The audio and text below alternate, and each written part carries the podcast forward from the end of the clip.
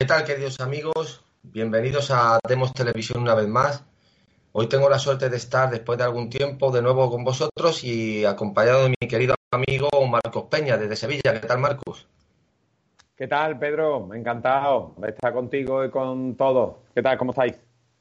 Bueno, eh, aprovechando que hoy se ha publicado, creo que ha sido hoy mismo, la, una carta de la mmm, víctima de, según el Supremo, de la agresión de sexual continuada de la manada, eh, vamos a tratar eh, el tema que ya se ha tratado en este canal eh, hace unos días, pero creo que vamos a hacerlo en este caso, eh, mi querido Marcos y yo, espero desde otra perspectiva, espero quiero decir por darle una singularidad, una novedad en el tratamiento, sino no, para que no sea redundante frente a la manera de abordarlo que se fue desde otro plano bajo, no, bajo mi juicio, como se hizo en un programa anterior. Pues, aprovechando eh, precisamente, como digo, esa carta en la que de alguna manera no voy a leerla porque tampoco tiene mucho, no, no es una cuestión tampoco a la que haya que hacer un análisis del contenido, simplemente agradece a toda la sociedad, a todas las asociaciones y a los medios que le han apoyado y para poder sobrellevar todo el trauma del juicio, que fue mucho peor eh, que lo que vivió en ese eh, fatídico día para ella y que de algún modo pues se despide pues con un mensaje arengando a la gente de que siga en esta línea de mmm, lucha contra, podríamos decir, no sé cómo no sé cómo calificarlo porque acaba diciendo eh, recordar contadlo no le dejéis ganar a ellos no sé a qué se refiere no le dejéis ganar a ellos. Eh, claro a, ellos a los delincuentes a los violadores o a, la, a, o a aquellos que consideran que no fue una violación. No no sé cómo analizar. Eso sí que me cuesta mmm, definir en qué sentido podríamos determinar qué son sus palabras. Pero bueno, Marco, yo creo que para empezar vamos a ver. Yo creo, para abrir el melón, que aquí ha ocurrido una cuestión eh, totalmente eh, psicologista y además ha llevado en un plano totalmente moral. Tú que eres, en este caso, más importante que abogado jurista, que es decir, que conoces el fundamento de la norma jurídica y cuál es eh, el objeto de la norma, vamos a decir, el espíritu de la ley cómo se ha perturbado o se ha transgredido esa función judicial elevándola a una función moral. Es decir, haciendo una transposición de unos hechos a un, ordenamiento moral en vez de un ordenamiento legal. Con una cuestión además eh, sumamente peligrosa, puesto que se ha visto de manera tácita y expresa que desde el minuto uno ese ordenamiento moral iba a imponerse al ordenamiento legal. Entonces, primero como jurista y luego como en tu profesión de abogado, que ya desde el punto de vista procedimental tendrás que enfrentarte a esto más pronto que tarde. ¿Cómo, ¿Qué tienes que decir a esto? Tu entrada mm, es totalmente correcta de lo que acabas de decir. El juicio ha hecho retroceder en el plano mm, de lo jurídico ¿eh? a España hasta el siglo, precisamente el siglo XIX, entrada del XX. En el momento en el que eh, lo inició Kelsen, pero antes eh, se separa la regla jurídica de la regla moral, entendiendo que eh, el tribunal no era un tribunal moral, no eran sacerdotes, y no se buscaba la justicia en el orden divino o en el orden moral o en el orden de las costumbres de las relaciones, sino en el orden de la legalidad vigente, del ordenamiento jurídico vigente. ¿Qué es lo que se ha pretendido en este caso? Y menos en el derecho penal. El derecho penal, al final, es la parte más reactiva del Estado que está para situaciones límites y para defender aquellos valores intrínsecamente que el ordenamiento dice que son imprescindibles para una, no solo una convivencia pacífica, sino para otras cuestiones, relaciones eh, sexuales o lo que sea. Por lo tanto, no tiene nada que ver con el concepto de bueno o malo que aquí se está manejando. Es una cuestión que, muchos juristas lo introducen como consecuencia de su perspectiva kantiana. Aquí no. La regla jurídica tiene que ser aséptica y que por lo tanto regular, eso ya lo dejó muy claro alguien muy importante que tú conoces muy bien, Rudolf von Hiering, el concepto básico de la regla es el conflicto de intereses. La regla viene, la regla jurídica, a resolver un conflicto de intereses, un choque entre el orden correcto y el orden incorrecto, o cuando se da el orden incorrecto.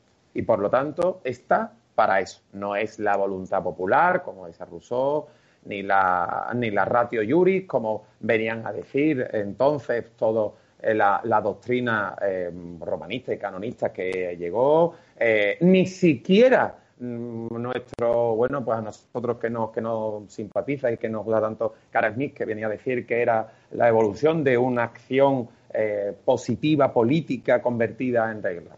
Y Erin considera claramente que la regla es un conflicto de intereses y que es necesario la fuerza, la parte reactiva, porque si no, simplemente es una norma moral. Simplemente son cuestiones de intención. En este caso, ¿qué es lo que ha ocurrido? En este caso, lo que se ha intentado es, a través de una regla jurídica, eh, llevar a cabo un juicio moral. Y como tú bien dices, en el juicio moral, teniendo en cuenta pues, las normas comunes de convivencia, que eso es lo que entendemos por moral, ¿no? Las normas comunes, las costumbres normales, el juicio estaba perdido de antemano. Es decir, es evidente que estos cinco son cinco cafres degenerados que mm, no hace falta que sencillamente vayamos a un juicio. no hace falta que vayamos a un juicio. Hemos tenido antes una conversación muy interesante y hemos dicho los dos y hemos quedado que frente al, derecho anglosajón o al derecho procesal anglosajón, eh, entendiendo como tal concretamente tanto el norteamericano como el inglés en determinados sitios o lugares, eh, el derecho procesal intenta necesariamente, no la regla jurídica material, la regla jurídica formal o procedimental intenta encontrar el hecho o la realidad material. Por eso en las películas, como hemos visto, se pretende, como tú bien has dicho, hay un principio de igualdad de partes increíble donde ambas partes pues pueden unos acusar a los acusados de degenerados y la defensa acusar a la víctima de degenerada. Y por lo tanto es luego, en este caso, un, jurado popular el que determinará si de acuerdo con las pruebas y por lo tanto las reglas están abiertas. ¿De acuerdo? Nosotros no podemos hacer eso. Sería, eh, sería imposible hacerlo porque no se busca la realidad material, se busca el encaje de la realidad jurídica. Y por lo tanto no, no podríamos llevar en el debate a eso. Por lo tanto, el principio de igualdad estaría, procesal estaría roto. ¿Qué es lo que se ha pretendido? Que es lo que tu pregunta. Pues se ha pretendido a través de la cuestión jurídica llegar a un, a un... Y lo que ha hecho el Supremo, y termino para que tú eh, intervengas y me interpeles lo que consideres, lo que ha hecho el Supremo es realizar lo que se viene a denominar en derecho política criminal, que es una cuestión que tiene que hacer el legislador. Eso de sentencias ejemplares o sentencias para que digan, oiga, eso no lo tiene que hacer la jurisprudencia, que por eso que viene de prudencia, eh, en, en, el quehacer y en el pensar jurídico. Lo tiene que hacer la pena, y eso es una cuestión del legislador. La pena tiene tres finalidades, en España, ¿eh? disuasoria, correctiva y preventiva, y reparadora. Si el legislador no lo cumple, no lo puede hacer el juez. El juez no puede entrar en decir, oiga, que sepa usted que ya me da igual lo que diga el código, me invento la hermeneusis y decir, y esto ya es delito continuado y además violación y le subo la pena para lo siguiente. El tribunal no puede hacer eso porque se pone en el lugar del legislador. En fin. Mm, sí, eso lo, eso lo saben muy bien que hay una, una demanda que, de nuestro querido Antonio, que has tenido el gusto de leer, como él habla precisamente del acontecer hermenéutico. Totalmente. Y la aberración de crear una interpretación inexistente de una norma. Totalmente, totalmente. una, eh, don Antonio tiene totalmente la razón porque la hermeneusis es un instrumento a cargo del, de, claro, del... Para llegar deductivamente... exactamente, exactamente. Pero tú no puedes romper las paredes de la ley, tú no puedes crear una legalidad interpretativa paralela. tú no puedes hacer eso, eso no puede hacerlo, ¿no? Entonces, claro, ¿qué ocurre? Que aquí se hace. Y eso, eso, eso es es una misión del legislador, no es una misión del intérprete ni del máximo intérprete del derecho, teniendo en cuenta además que, como bien decía don Antonio, la función, de, la función del Tribunal Supremo, de todos, es que la uniformidad jurisprudencial y jurídica sea acorde con la unidad legal.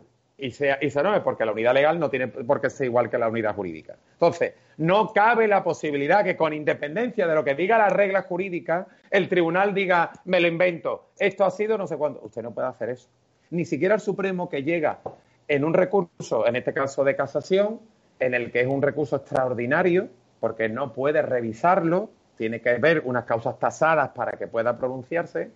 Y por lo tanto yo creo, no, no, no, no he tenido y no he podido ver eh, su contenido ni su fundamentación, pero teniendo en cuenta que mm, ya no hay, dice el Supremo, no es un delito continuado, sino que hay concurso real, delito, que yo creo que es una interpretación del delito continuado y de la acción material individual bastante, em, pues bueno, limitada, pues sí que es verdad que lo que se ha pretendido hacer en todo sitio es buscar la pregunta de si son buenos o malos.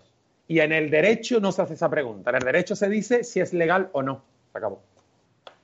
Claro, porque la culpabilidad o inocencia de un imputado no va en función de la bondad o de la maldad, sino del delito que ha cometido. Totalmente. Es decir, tú puedes, tú puedes ser un sátrapa y un degenerado pero no por eso te voy a, a parar y te voy a denunciar por ir bebido cuando no has bebido dos Coca-Colas. Mira, en el juicio se plantea un tema que en filosofía del derecho se plantea mucho desde un punto de vista naturalista moralista, que es la siguiente. Imagínate que es un asesino, eso ha pasado mucho en la jurisprudencia italiana, por lo siguiente. La mafia que mataba a la gente le daba a comer a los pueblos eh, siendo unos asesinos, algo que el Estado no hacía. Y se planteaba el Estado, ¿qué hacemos con esto? Desde un punto de vista legal, sabemos, pero desde un punto de vista moral, ya sabemos, ¿no? Que dice ese refrán, el ladrón que, roba, ¿no? A otro ladrón parece que tiene 100 años de perdón, ¿no? Es decir, lo malo con lo malo lo hace bueno, ¿no? Eso lo dice también Ciora, ¿no? Que un delito se borra con otro más grave, ¿no? Exactamente. Entonces, la pregunta es, estos presuntos delincuentes o los que sea que sabemos que ha salido en la tele, que han hecho otro abuso y tal, no sé cuánto, en un momento determinado lo cogen y no cometen el delito. Imaginémoslo. Imaginemos que en este caso fuera lo que hemos dicho, que el voto particular de la sentencia es real y, son, y tenían que haber sido absueltos. La pregunta es, ¿aprovechamos la oportunidad que nos da este juicio para meterlo por pago a lo anteriormente mm, eh, eh, cometido, porque son unos delincuentes, o no lo hacemos. Si cogemos el, juicio kantiano, Kant dice que no, que no puede ser. Para eso está el caso concreto. Es decir, oiga, usted, el derecho se pronuncia en un momento determinado, que ahí de viene la interpretación, de acuerdo con unas reglas determinadas o un hecho concreto. Y tenemos que desprendernos de que si son malos o buenos en ese momento. Aquí, ¿qué se ha querido hacer? Y lo han hecho las televisiones. Han querido dibujar, porque van para eso, el típico, bueno, los típicos niñatos, típicos eh, sevillanos así, que gamberro. van gamberro, el típico tío que no sé cuánto, que si es del Sevilla o yo no sé qué cojones tal, y, dibujarlo, hacer el prototipo, han hecho un César Lombroso, ¿eh? un prototípico de tío degenerado, eh, blanquito, heteropatriarcal y todo el rollo este, y ya hemos tenido un juicio. Ya son malos, ya sabemos son malos. Y ahora decimos, este malo, con independencia de que sea o no, lo podemos condenar. Eso es lo que ha pasado aquí. ¿Y qué ha hecho el Supremo? Condenar con independencia de las pruebas que tengamos. Porque malos. Por otra parte, te voy a decir algo que el otro día yo tuve, mm, pues bueno, en LinkedIn tuve muchísimas, y es lo siguiente. Y yo lo puse y puse eh, un, mensaje que ha tenido más de 20.000 visualizaciones y puse, ya está bien, o basta ya, no me acuerdo lo que puse de la justicia. Sí. ¿De verdad que el Tribunal Supremo, tú te crees que iba a tener valor para que un juez, un magistrado, un loco de esto o una loca de los cojones le pegue una pedra y lo deje, lo deje tirado, diga en un voto o en una ascendencia es que tiene razón en el nota del voto particular? Pero tú es normal que el Poder Ejecutivo, la clase política, salga diciendo es que esto es una sentencia justa? O sea, que si llega a decir que no, son eh, heteropatriarquistas, injustos, machistas, abusones. Con esto que te quiero decir, que esto hay, hay, algo más grave, Marcos, hay algo más grave todavía. Todavía, fíjate lo que has dicho, pues hay eh, el prototipo que dibujan y crean, porque es una creación. Eso es, es una creación. Porque es como en literatura, han creado unos personajes, sin perjuicio de que sean adyectos, incluso más que el personaje creado. Eso no es el tema, pero ellos han creado un personaje que han presentado a la sociedad. Han actuado, como diría Sartre, con, Sartre, desde un punto de vista peor, que es con la mala fe, que es crear un ser totalmente puro y ajeno a cualquier cuestión de voluntad en el caso de la eh, chica involucrada en los acontecimientos. Es decir, el, Sartre lo pone en su libro, en el Serenanada, perfectamente, cómo dibuja la escena de una persona en una cafetería y cómo un hombre al acercarle y a cogerle la mano, dice, aquí hay dos, dos maneras de operar, o ella retira la mano y marca una distancia o le sigue el juego. Ahora, lo que no puede hacer es comportarse como si allí no pasara nada. Eso es la mala fe, negar lo que es, negar lo que es. Pues aquí han hecho eso, han fabricado un ser prácticamente puro, angelical en el sentido de la falta de, de, valores críticos sociales, en el que se dejó prácticamente engañar desde el que se encontró por la calle, vamos, se dejó engañar hasta llegando allí a los Sanfermines. No sabía ni dónde iba y cuando bebía, pues pensaría que bebía agua del grifo. Es decir, una cosa tan absurda, tan absurda, que cualquier... Yo siempre lo dije, cuando empezó el juicio, y lo hemos hablado antes, este juicio en Estados Unidos, no puedo decirlo, es una aventura, claro, pero estoy casi seguro que más de un 90% hubieran tenido las garantías de que hubieran ganado ellos. Entre otras cosas, porque esa fabricación y esas herramientas que han utilizado contra ellos aquí hubieran tenido las mismas armas ellos allí, contra la chica. Porque no hay, hay, que recordar una cosa que se pasó de soslayo y prácticamente mm, te, miran mal si la recuerdas, es que ella a la semana o diez días después de este suceso colgó en Instagram, hagan lo que hagan, bájate las bragas. O sea, eso ya en Estados Unidos directamente perdería el juicio automáticamente. Pero automáticamente. ¿Tú piensas, eso tú, tú, lo has dicho claramente y, lo, hemos, dicho antes, sobre todo en el derecho penal y sobre todo en, este tipo. Tú sabes que ahora hay mucha división entre lo que se llama el derecho penal del enemigo o el, derecho penal del adversario y el derecho penal democrático. En el derecho penal democrático, la regla ya no solo el derecho penal es la última ratio, sino es que además eh, hay que tener una ponderación entre, entre, entre, entre males en el que cabe la justificación de muchas cosas para, bueno, pues para, para se, parece ser para salvaguardar derechos fundamentales y libertades públicas. Ese, mm, en este caso, España, teniendo en cuenta que acoge ese derecho penal que se llama democrático, no del enemigo, y no aquel que va simplemente a ver como si el derecho penal el, el, derecho penal no fuese el derecho penal del enemigo, porque mm, efectivamente ataca a los valores y a los bienes jurídicos más importantes que tiene una sociedad. Pero fuera de esa redundancia, la idea es que, lo hemos dicho antes, tú procesalmente jamás hubieras podido someter a la víctima a ningún, eh, una batería de preguntas en las que eh, en, el, en, el, espacio jurídico ella se hubiese sentido como una víctima. Y lo hemos dicho antes, en el derecho procesal anglosajón, el juez es árbitro negativo, no interviene en el juicio. El, juicio de pertinencia, oportunidad de una pregunta, deriva de una instancia que es la otra parte, donde una vez que protesta o determina que es impertinente, es el juez que determina la procedencia o no, la, la continuidad o no, o el juicio de pertinencia. En España no es así. En España eso lo hace, el que dirige el debate es el juez. En este caso, el presidente del tribunal. Pero es que además hay otra cosa, es que ni procesalmente ni legalmente nosotros hubiésemos podido hacerlo, porque te limitan determinadas preguntas, cuestiones de intimidad y tal. Y ya lo que es la opinión pública hubiese sido imposible. Entonces, con esas armas no es posible. Y fijaros que aquí no se está hablando de buenos y malos, siempre, y sobre todo el pensamiento, em, sobre todo latino continental, es la gente dice, yo rechazo la, la, religión. Estamos más imbuidos, en, en, en, la religión católica de lo que se cree. La gente siempre y todas las televisiones está el dualismo de bueno y malo, no de legal o ilegal, de penal o no. Aquí es o bueno o malo. O sea, somos sacerdotes. España, mm, tanto que se quiere dar de laica, lo único que habla es de buenos y malos. ¿Cómo no van a estar en la cárcel si el fíjate lo que han hecho?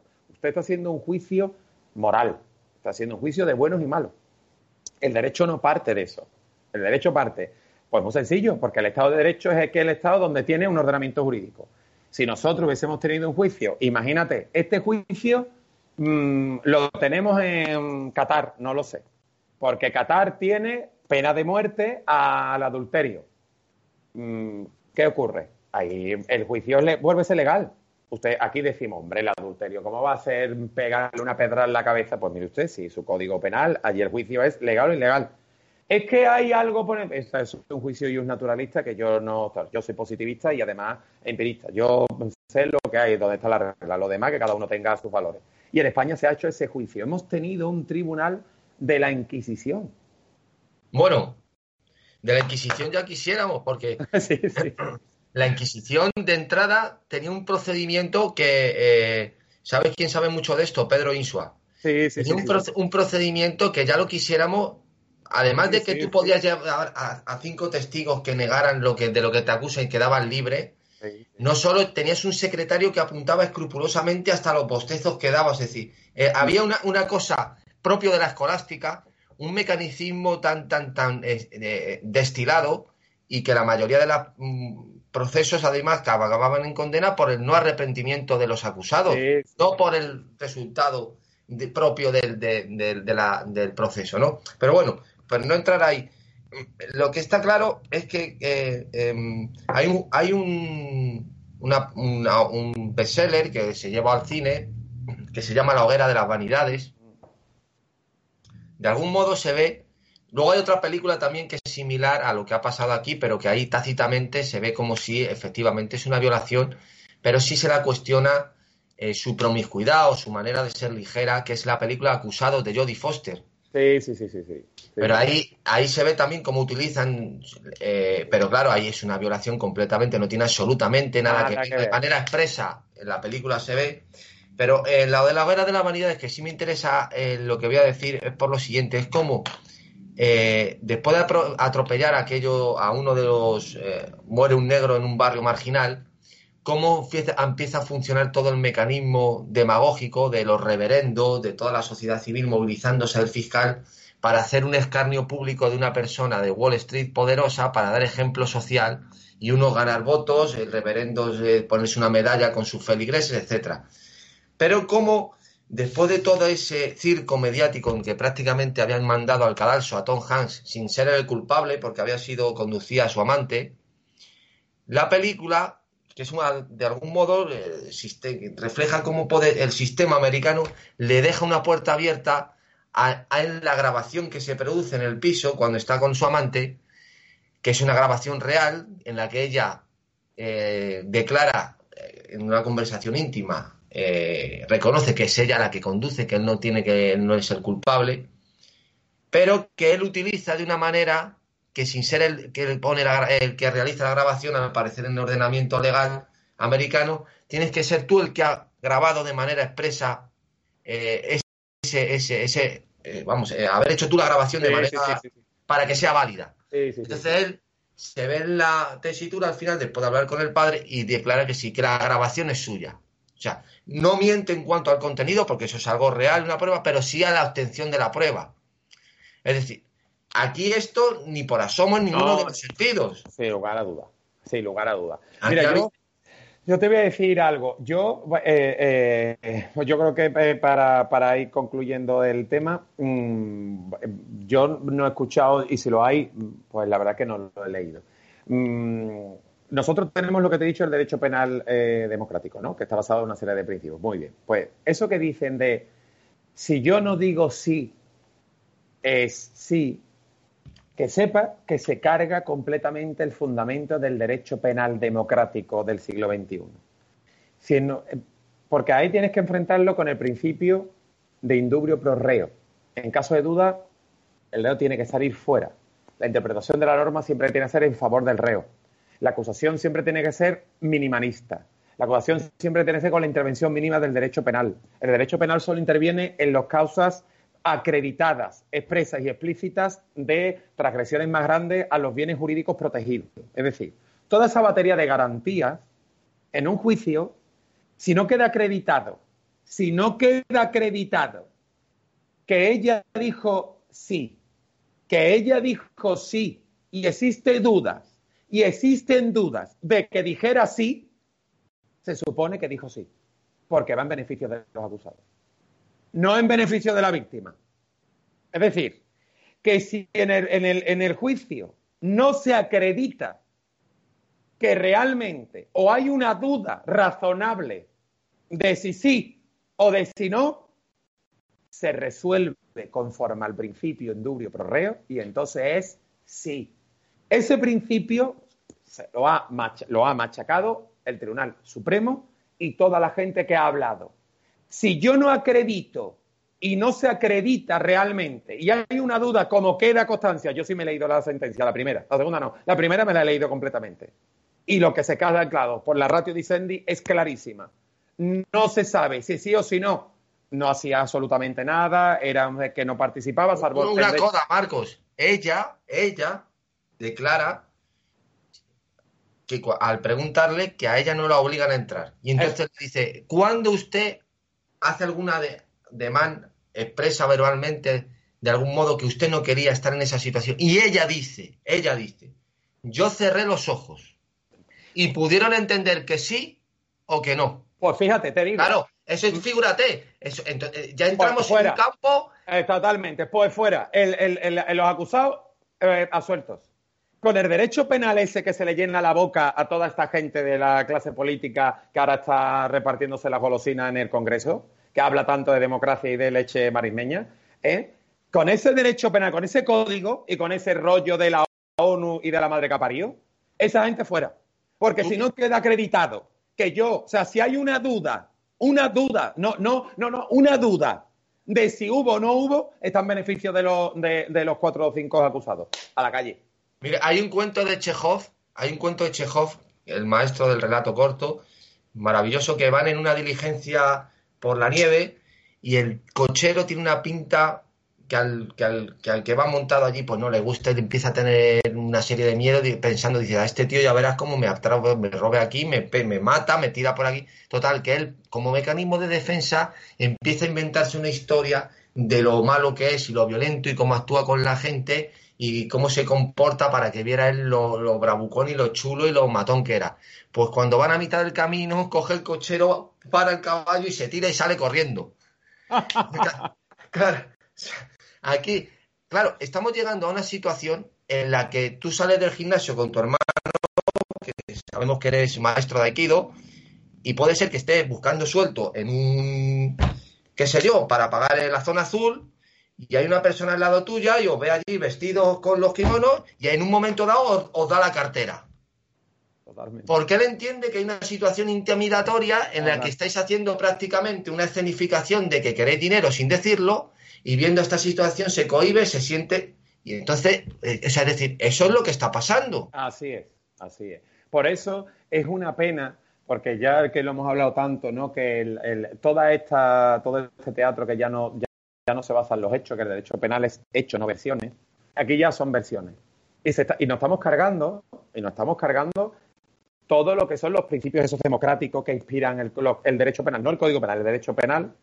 Tú piensas además otra cosa, que ese indubrio pro no solo va, en, va en cuanto a la prueba, es decir, en caso de que la prueba no se acredite lo suficiente, no va en favor de la víctima, va en favor del acusado se considera aprobado. ¿Por qué? Porque hay un, principio de presunción de inocencia que informa todos los ordenamientos jurídicos, por supuestísimo el penal, sobre todo el penal. Es decir, que si no se acredita si ella dice, yo cerré los ojos, y yo creo que entendieron, si no se acredita, si no se acredita, en favor.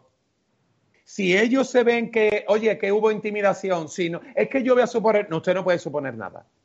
Porque usted tiene que doblegar no solo el principio de presunción de inocencia, es decir, que acreditarlo de manera expresa, sino que además tiene que doblegar el principio penal, que si existe una duda, sencillamente, fíjate lo que tenía que hacerse. Pero Marco, más, fíjate si te voy a, a responder abundando lo que dices. El juez Marchena. Sí, sí, sí, ¿Qué dice el juez Marchena cuando interroga?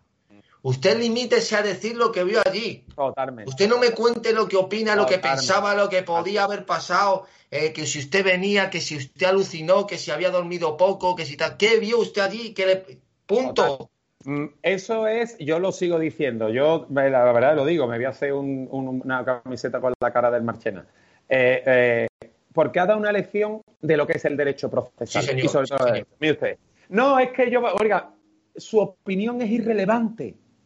Su opinión es irrelevante. ¿Usted qué vio? Y ahora con los hechos, yo los valoro, los contrasto, tal, no sé cuánto. A mí me da igual, es que yo creo, me, como dice a uno muy bien, no me da igual su estado febril o si le, usted quiere eh, ver si un café o no café. estaba alucinada. Exacto, eso, que estaba alucinada. Pues esto es igual. esa, esa, esa, esa pureza de la regla la, la metemos aquí y a ti te da igual que si el tatuaje, si eran no sé cuánto. ¿Usted qué vio? Pues mire usted, ¿hubo o no hubo una duda? Esa es la pregunta.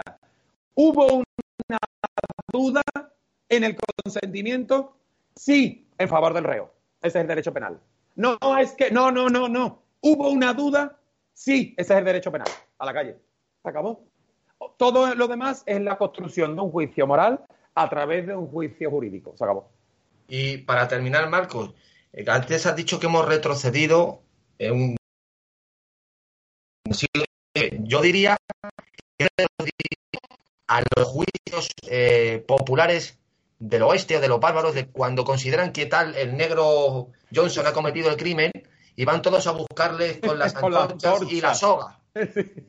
claro, porque ya la sociedad ha dictado una sentencia en la que, y la gente no entiende que precisamente la función judicial, sí, dice Carmen también, claro, que es subsumir los hechos en la norma, pero claro, para eso tiene que haber un juez que debe interpretar la norma conforme a los hechos y haber un destilado totalmente aséptico y ajeno a cualquier presión.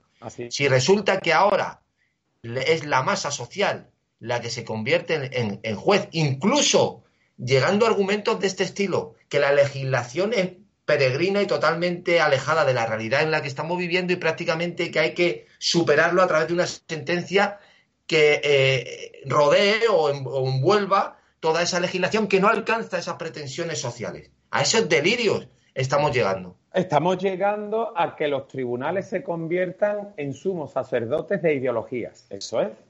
Si un juez tiene la capacidad de romper con su interpretación la regla, se está poniendo encima de todos los poderes del Estado, cualquiera, el Tribunal Supremo, cualquiera, el Tribunal que sea, y está diciendo, por encima de la norma hay unos principios que son los míos, que no se equivoquen.